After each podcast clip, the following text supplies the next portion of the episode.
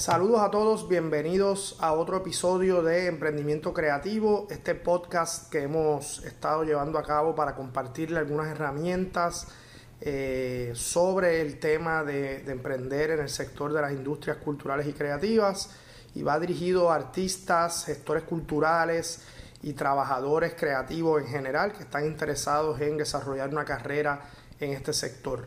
En, la primera temporada discutimos eh, algunos de los temas que están incluidos en el libro de emprendimiento creativo que publicamos en el año 2016 y hemos estado actualizando eh, a medida que vamos trabajando con emprendedores muchas de esas herramientas eh, que entendemos que pueden ser muy útiles para el desarrollo profesional. En el día de hoy vamos a hablar de un tema que he denominado las cuatro P's del profesional creativo y esta reflexión viene de uno de los retos grandes que tienen los trabajadores de las artes y la cultura, que es el desarrollo de un portafolio profesional. Lamentablemente eh, es un sector que muchas veces la falta de esa experiencia eh, termina manteniendo ese escenario de precariedad laboral eh, que siempre hemos criticado. Y es que siempre se, se nos obliga a exponernos a situaciones en las cuales no recibimos remuneración por el trabajo que, realizamos. Y muchas veces con eh, la premisa errónea o con la justificación errónea de que nos estamos exponiendo, de que es parte de nuestro desarrollo, de, nuestro desarrollo de currículo, de portafolio, eh, cuando eh, es mucho más conveniente que cualquier profesional aproveche temprano en su carrera a desarrollar las experiencias que necesita para evitar precisamente esos escenarios. Así que las cuatro P's no son otra cosa que eh, una sugerencia eh, de algunos factores que podemos considerar en nuestro desarrollo profesional y en nuestro plan profesional, sobre todo eh, en etapas muy tempranas de nuestro desarrollo. Y las cuatro P son muy sencillas. Una P de productos, una P de personas, una P de proyectos y una P de pares. Así que vamos a discutir brevemente lo que planteamos en cada una de ellas.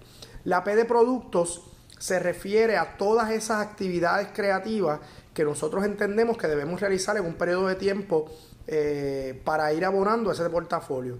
Si nosotros somos músicos, pues entonces probablemente esos productos sean canciones, eh, sean recitales, sean producciones. Eh, si somos cineastas, pues pueden ser cortometrajes, pueden ser productos creativos en cualquier sector que abonen a tener un trabajo que podamos eh, mostrarle al público y al mercado. En el caso de las personas es una variable muy importante porque en las industrias culturales y creativas es un sector muy fundamentado en relaciones, eh, en colaboración y nosotros debemos identificar quiénes son esas personas relacionadas al sector creativo o a sectores de apoyo que puedan ayudarnos en nuestra carrera, que es importante conocer y establecer contacto.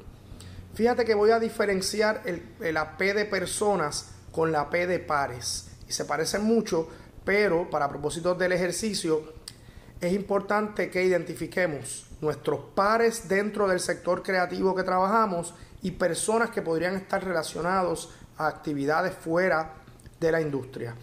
Los pares son eh, personas muy ligadas a lo que hacemos.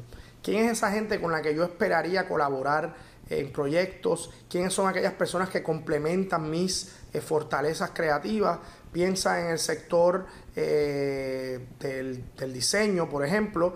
pues a lo mejor yo trabajo, soy un diseñador gráfico, pero debería conocer pares que trabajen eh, temas de creación de contenido, de edición de video, porque a lo mejor yo puedo complementar eso eh, y tener más oportunidades profesionales.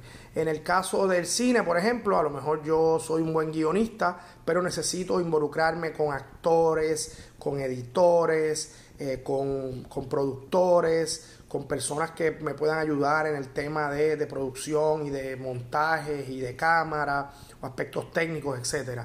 Así que eh, los pares de alguna manera están relacionados a la actividad creativa. En términos de las personas, que es la otra P que les mencioné, me refiero a personas que podrían ayudarnos a conseguir financiamiento, personas claves en fundaciones, que es importante que deban, que, conozcan nuestro trabajo, eh, pueden ser personas en la empresa privada que de alguna manera están ligadas a lo que hacemos. Así que tenemos productos, tenemos personas, tenemos pares y la cuarta P que eh, llamamos proyectos. Más allá de los productos individuales que yo espero desarrollar, eh, es importante que yo me relacione eh, con algunos proyectos existentes que a mí me parezcan que son importantes para mi portafolio profesional. Esos proyectos pueden incluir em, entidades sin fines de lucro, eh, proyectos que se realizan con alguna frecuencia y que me parece que son una oportunidad importante con la cual colaborar, proyectos comunitarios, proyectos educativos, proyectos culturales en general, aunque no tengan que ver con mi sector. Así que ya no estoy hablando solamente de mis productos, sino en qué proyectos yo puedo contribuir eh, y poner un granito de arena para que sigan creciendo y a su vez eso enriquece mi, mi portafolio. Así que para cada uno de estas cuatro P's, la recomendación es que usted identifique quiénes son las personas claves con las cuales relacionarme, eh, qué actividad concreta voy a estar realizando, cómo la voy a llevar a cabo eh, y cuándo la voy a llevar a cabo.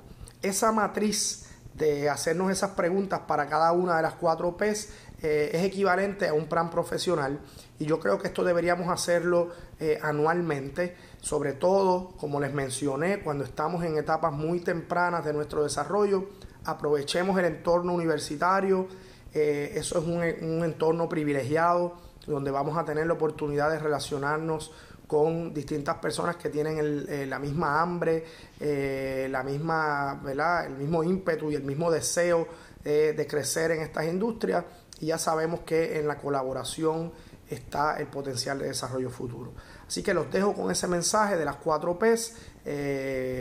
tenemos información sobre el tema en emprendimientocreativo.com y eh, vaya haciendo su plan profesional e identifique cómo puede ir construyendo ese portfolio para que le adelante ese trabajo y le ahorre muchas dificultades cuando entre de lleno al mercado laboral.